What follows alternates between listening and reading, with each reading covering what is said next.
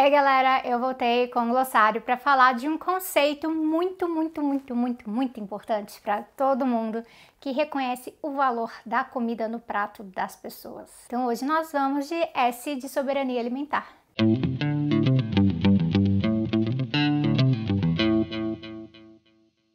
Falar de soberania alimentar, a gente tem que falar antes de um outro conceito, que é o de segurança alimentar. A ideia de segurança alimentar é usada há muitas décadas para se discutir fome no mundo. No começo, segurança alimentar era o conceito padrão e significava disponibilidade contínua de alimentos básicos beleza? De modo a garantir uma expansão de consumo desses alimentos. Depois, a FAO, que é a Organização das Nações Unidas, que lida justamente com alimentos e agricultura, a FAO acrescentou que essa segurança alimentar é para que todas as pessoas tenham acesso econômico e físico aos alimentos básicos que elas necessitam. Com o tempo, o conceito foi ficando mais e mais completo. E hoje a gente pode afirmar que o debate sobre segurança alimentar, ele entende segurança alimentar como uma situação em que todas as pessoas têm sempre acesso físico, social e econômico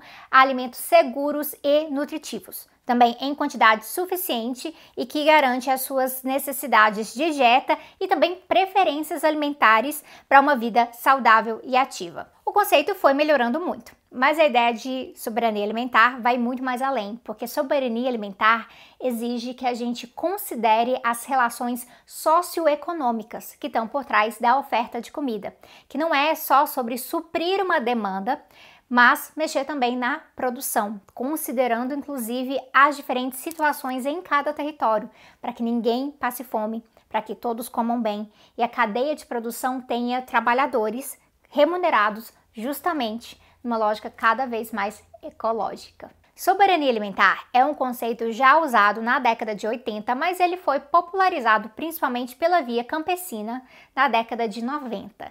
E a Via Campesina, caso você não saiba, é uma organização internacional para articulação de dezenas e dezenas de movimentos sociais e organizações do campo. Tem o foco na luta dos trabalhadores do campo. Por exemplo, o MST, Movimento dos Trabalhadores Rurais Sem Terra, é parte da Via Campesina. Eu entendo o conceito de soberania alimentar como superior ao conceito de segurança alimentar. Apesar do trabalho ao redor de segurança alimentar ser muito importante no combate à fome, ele não resolve o problema da fome, justamente porque ele não vai à raiz do problema. Ele acaba que ele exige pouco, isso permite que corporações que contribuem para o problema da fome, através da concentração de renda, por exemplo, possam parecer socialmente responsáveis quando eles doam para programas de segurança alimentar ou algo assim. Então, como a gente pode definir soberania alimentar? A proposta da soberania alimentar exige enxergar os alimentos a partir de uma cadeia de produção e consumo. Então, junto.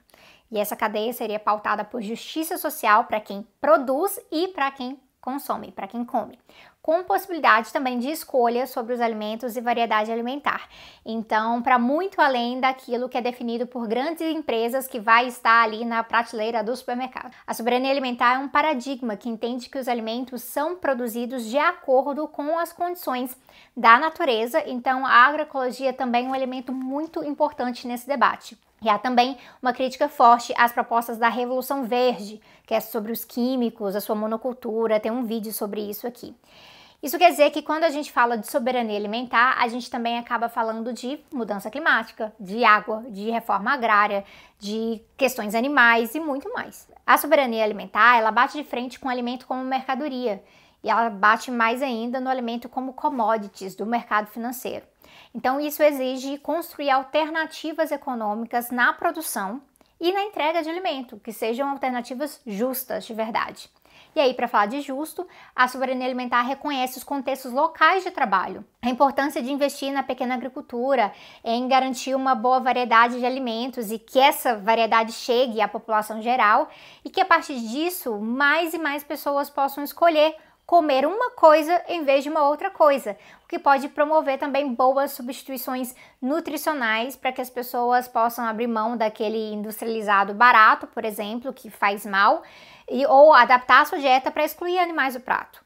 Então é sobre criar as condições gerais de soberania na produção para que todo mundo possa desenvolver a sua autonomia no consumo de alimentos também. Por isso, também o paradigma de soberania alimentar, ele é bem crítico aos modelos atuais de desenvolvimento rural capitalista, agronegócio, e também envolve bastante debate pedagógico, de educação mesmo sobre alimentos, sobre a sua produção, natureza e o sistema em geral. Um outro ponto muito importante desse debate sobre a alimentar é que ele enfatiza o papel das mulheres na alimentação da casa e da comunidade em geral e também na produção, as mulheres no campo.